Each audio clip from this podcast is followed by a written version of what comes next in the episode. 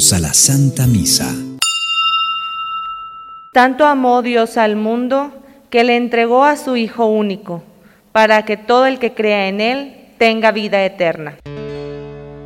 Honor y gloria a ti, Señor Jesús. Honor y gloria a ti, Señor Jesús. El Señor esté con ustedes, hermanos. Proclamación del Santo Evangelio según San Juan.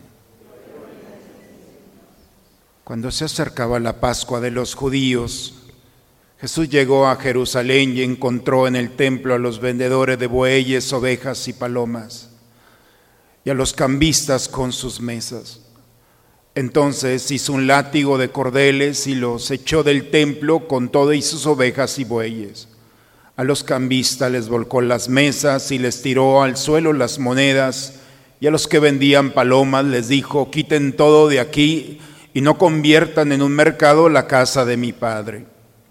En ese momento sus discípulos se acordaron de lo que estaba escrito, el celo de tu casa me devora. Después intervinieron los judíos para preguntarle, ¿qué señal nos da de que tienes autoridad para actuar así? Jesús les respondió, destruyan este templo y en tres días lo reconstruiré. Replicaron los judíos, 46 años se han llevado en la construcción de este templo y tú lo vas a levantar en tres días. Pero él hablaba del templo de su cuerpo. Por eso, cuando resucitó Jesús de entre los muertos, se acordaron sus discípulos de que había dicho aquello y creyeron en la escritura y en las palabras que Jesús había dicho. Mientras estuvo en Jerusalén para las fiestas de Pascua, muchos creyeron en él al ver los prodigios que hacía. Pero Jesús no se fiaba de ellos porque los conocía a todos y no necesitaba que nadie le descubriera lo que es el hombre, porque él sabía lo que hay en el hombre. Palabra del Señor. Por la gracia de Dios, hermanos, hemos llegado al tercer domingo de Cuaresma. Son seis semanas, vamos en la mitad de la Cuaresma. Y si hacemos un recuento de lo que hemos vivido, el primer domingo Jesús nos llevó al desierto, ¿recuerdan? Y nos llevó para vivir juntos la tentación y descubrir que la tentación con Él vamos a salir bien librados de esta historia. Después, el domingo pasado, nos pasamos del desierto a la montaña y nos llevó a la transfiguración. Jesús quiere hacernos participar de la eternidad. Y no nos la merecemos, no, pero es un regalo que Él nos quiere dar. Transfigurarnos, es decir, vivir una experiencia de eternidad ya en nuestras vidas, nuestra historia. Y el día de hoy pasamos de la montaña al templo. Hoy Jesús nos invita a entrar en el templo. Y si nosotros vemos la lectura del día de hoy, ¿hacia dónde nos quieren llevar? La primera lectura el día de hoy nos habla sobre las leyes, sobre el decálogo o las diez palabras que se llamaba. Sería ingenuo, lógico pensar que después de 400 años de esclavitud, Dios haya sacado a su pueblo al desierto para esclavizarlos. Dios sacó a su pueblo al desierto para liberarlos. Esta es la historia. El problema es que cuando el pueblo sale al desierto, le pide a Dios comer cebollas. Y la cebolla era la comida del esclavo. ¿Cómo puede ser posible que estén pensando, que estén actuando y quieran vivir como esclavos cuando ya no son esclavos? Lo difícil para Dios no fue sacar al pueblo después de 400 años. Lo difícil para Dios es sacarle del corazón a su pueblo el deseo de seguir siendo esclavos. Esa es la propuesta de este domingo. ¿Qué tan dispuesto, dispuesta estás a vivir como libre? Y la libertad no significa no tener un grillete, una cadena. La libertad de Dios exige vivir preparado para el encuentro con Él. Que al cerrar los ojos le puedas decir a Dios gracias. Que tu vida esté siendo un motivo para que tú la estés disfrutando y lo mismo que aquellos que están contigo. Que no haya ideas, cosas, personas que te estén esclavizando. Por eso la propuesta de este domingo es muy interesante, hermanos. Vivir como libres. Los primeros cristianos como nosotros, el mismo rostro de nosotros, se han reunido por más de dos mil años. Todos los domingos, cada generación se ha reunido. La primera generación de cristianos se reunía para escuchar la palabra, lo mismo que estamos haciendo nosotros. Nos ha continuado esta experiencia por más de dos mil años, escuchar la palabra de Dios, dejarnos interpelar. Pero los cristianos todos los domingos se reunían para recordar el decálogo. Recordaban las diez palabras. Dios es el centro de mi vida. Dios está en mis labios y lo proclamo con adoración y respeto. Tengo lugar para Dios en mi vida y en mi tiempo. Amo a mis padres, los venero, los respeto, atiendo, soy un buen hijo. Vivo en familia, hoy es el día de la familia. Estamos con esa experiencia, cuido mis bienes, respeto los bienes de los demás, respeto la vida del otro, respeto mi cuerpo y el cuerpo del otro, respeto el cuidado de mis palabras. Estoy atento a mis deseos, son diez palabras diez filtros que tenían los cristianos todos los domingos en familia y en comunidad hacían ese ejercicio. ¿En qué momento olvidamos el decálogo? Y por eso nos convertimos en personas que viven una religión, pero a veces vacía de una responsabilidad, no solamente con nosotros, sino con los demás. Por eso, el Evangelio el día de hoy nos habla cómo Jesús entra al templo. Todo estaba muy bien, pero estaba vacío. Llegaban, compraban una paloma, compraban un buey, compraban, lo sacrificaban y ellos salían tranquilos. Ya alguien había muerto por ellos. No había incidencia en sus vidas, no había compromiso. Ellos lograban, pagaban y se iban y salían igual del templo. Por eso cuando llega Jesús, saca a los animales, no saca a las personas. Tumba la mesa de los cambistas, saca a todo mundo, a las, a los animales, a las aves, todo. Y es un acto profético. Jesús está haciendo e iniciando una nueva forma de relación con Dios, una nueva religión, donde el corazón es el que tiene que vincularse al sacrificio. Nadie puede hacer un sacrificio por ti o por mí. Somos nosotros los que tenemos que entrar al misterio de Dios. Ese misterio en el que no es una oveja o es una paloma, es uno que entra con el corazón para entrar en el misterio de Dios y ofrecerle la vida. Y esa es la incidencia.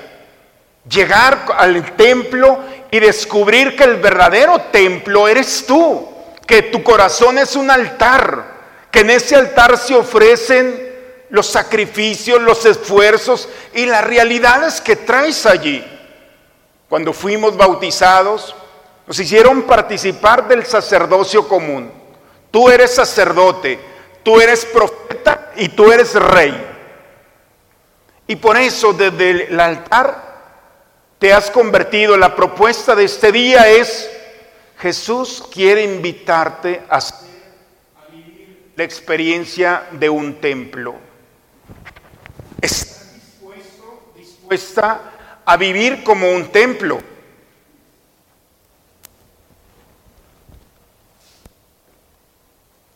Y la experiencia de vivir como templo, hermanos, la única manera de poder entrar es cuando Jesús dice, destruyan este templo y lo reconstruiré en tres días. Porque no se refería al templo de la construcción, sino se refería a su cuerpo, se refería a la cruz. La única manera de transformar nuestra vida en templo es a través de la cruz. San Pablo en la segunda lectura el día de hoy la carta a los Corintios bellamente proclamada. ¿Qué es lo que nos dice? Los judíos quieren milagros, los griegos quieren sabiduría. Nosotros les presentamos a Cristo crucificado. Es locura para los griegos, vergüenza para los judíos. Dice, pero para nosotros es fuerza y sabiduría de Dios. Hermanos, la cruz significa la miseria, el dolor, el vacío de éxito, el peor momento. Eso es la cruz. Pero la cruz no está vacía de la presencia de Dios. La cruz es la expresión más genuina del poder ilimitado de Dios. Cuando nosotros vemos la cruz, no vemos solamente un signo, un adorno. Es la expresión más poderosa que hay del amor de Dios. Jesús se quiso subir a esa cruz. Y se quiso subir a esa cruz para darnos la vida, para derramar su sangre, para liberarnos de la esclavitud y liberándonos de la esclavitud, poder vivir como hijos de Dios. Por eso el cristiano, hermanos, en la cruz es donde nos encontramos al verdadero Dios. Y eso es lo ilógico. ¿Cómo puede ser posible que en el fracaso de la cruz encontremos al Dios? Por eso le dicen a, a Pablo, háblanos de eso en otra ocasión, eso está muy mal. ¿Cómo que el Dios esperado se hizo hombre y se hizo hombre para morirse? No. La experiencia, hermanos, es entrar en el misterio de Dios para descubrir y ver lo que Pablo vio. En la cruz, el crucificado es el mismo resucitado. Es la certeza del cristiano. El peor momento es el más bello momento porque ahí nos encontramos al Señor. Porque no somos nosotros los que ponemos el escenario para Dios. Es Él el que pone el escenario para nosotros. En nuestro pecado, que nos duele haberlo hecho, que nos persigue por lo que hicimos o por lo que no hicimos. Ese pecado que parece que nos aleja de Dios es el espacio privilegiado para que Dios muestre su amor y su misericordia. Cuando nosotros nos abandonamos y le decimos, Señor, me equivoqué, esa experiencia de dolor se transforma en el más bello momento, la caricia de Dios que nos abraza, que nos restaura. En nuestra soledad, cuando todo mundo se ha ido ante el fracaso, el peor momento se llena de la presencia de Dios. En la pérdida de un ser amado, en la realidad de enfermedad, cuando parece que ya no hay nada que hacer, cómo llega Dios como una brisa suave a consolar nuestras vidas. Ese es el Dios de la cruz, hermanos. Y cuando nosotros podemos, por la gracia de Dios, entrar a este misterio y no tenerle miedo a las circunstancias y realidades de este mundo, cuando nosotros logramos pasar por la cruz, entonces nos damos cuenta de que la resurrección es una experiencia que ya desde esta vida el Espíritu de Dios está y mora en nosotros. Por eso hay muchas cosas que pueden atarnos a esta vida. Y hoy el Señor nos invita a cada uno de nosotros a exponernos nuevamente al mensaje de la buena nueva. Jesús ha venido a presentarnos un camino de liberación si tú quieres seguir siendo esclavo de tu pecado o de tu falta o de tus ideas, eres libre de hacerlo. Pero en este tercer domingo de Cuaresma, el Señor nuevamente en este desierto cuaresmal nos invita a vivir el deseo de ser liberados. La palabra de Dios, hermanos, es una preparación a un exorcismo el exorcismo es la liberación de toda idea o circunstancia que no viene de Dios. La experiencia de este domingo es una experiencia de amor que viene a tocar nuestra vida, nuestra cruz, y encontrar en nuestra cruz el espacio privilegiado de redención, donde Dios nuevamente, por la acción de su Hijo, viene a tocar nuestra realidad. Pidamos pues, hermanos, en este domingo, tercer domingo del Señor, confrontemos nuestra vida, presentémosle al Señor aquellas realidades que nos persiguen o que traemos en el corazón y no podemos con ellas. Dejemos que la presencia del Señor vuelva a restaurar el verdadero sentido de ser templo de Dios, donde mora el Espíritu Santo donde vivo liberado de toda realidad de este mundo para poder presentarme un día ante Él con el agradecimiento de haber vivido. Oremos en silencio y dejemos que la palabra de Dios ilumine nuestra historia. En el nombre del Padre, del Hijo y del Espíritu Santo. Amén. Padre, me pongo en tus manos. Haz de mí lo que quieras. Sea lo que sea, te doy las gracias. Estoy dispuesto a todo, lo acepto todo, con tal de que tu voluntad se cumpla en mí y en todas tus criaturas. No deseo nada más, Padre. Te encomiendo mi alma, te la entrego con todo el amor del que soy capaz, porque te amo y necesito darme, ponerme en tus manos sin medida, con una infinita confianza, porque tú eres mi Padre alimentados en la tierra con el pan del cielo, prenda de eterna salvación. Te suplicamos, Señor, que lleves a su plenitud en nuestra vida la gracia recibida en este sacramento por Cristo nuestro Señor. El Señor esté con ustedes, hermanos. Hermanos, el acto profético de Jesús es ya una realidad. Tú y yo, al ser bautizado, el Señor por su amor ha hecho de nosotros un templo vivo y morada de Dios. No somos cualquier cosa, somos la criatura más amada por Dios. Y el Señor ha mostrado su amor liberándonos de toda atadura del pecado. En este día pidamos a Dios nos permita que todas nuestras familias gocen de esta alegría de ser un espacio propicio donde Dios manifieste su amor, su grandeza y su poder, aún en los momentos de cruz que podemos estar viviendo en nuestra familia, la muerte de un ser amado, el fracaso, la situación económica, esa realidad Dios la ha permitido porque a través de esa realidad el Señor va a manifestar su grandeza y su amor. En este día de la familia pidamos al Señor derrame su gracia y bendición sobre cada uno de nosotros, para que nuestras familias sean ese espacio donde se hable de Dios, se alabe a Dios y se agradezca. Inclinen un momento su cabeza, hermanos, para recibir la bendición y la oración por nuestras familias. Dios creador y misericordioso, restaurador de tu pueblo, que quisiste que la familia constituida por la alianza nupcial fuera signo de Cristo y de la iglesia.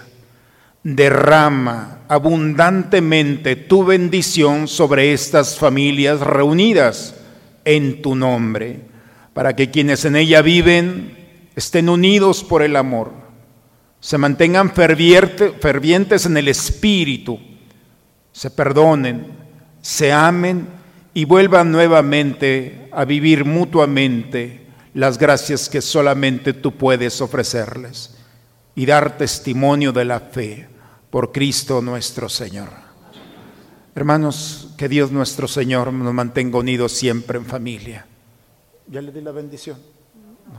Y la bendición de Dios Todopoderoso, Padre, Hijo y Espíritu Santo, descienda sobre ustedes y permanezca siempre. Me emociono y no les iba a dar la bendición. Hermanos, la familia es un regalo, un invento de Dios. Y Dios no ha inventado algo para el fracaso. Dios ha inventado la familia para vivirla plenamente. Y la familia está en el cielo y en la tierra. Así es que hoy nos unimos todos en esta acción de gracias. Templos vivos de Dios. Vayamos a dar testimonio con quién nos hemos encontrado y a quién llevamos en nuestra vida. Vayamos en paz, hermanos, en esta tercera semana de Cuaresma. La misa ha terminado.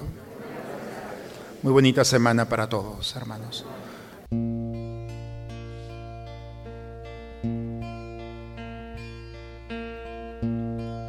Solo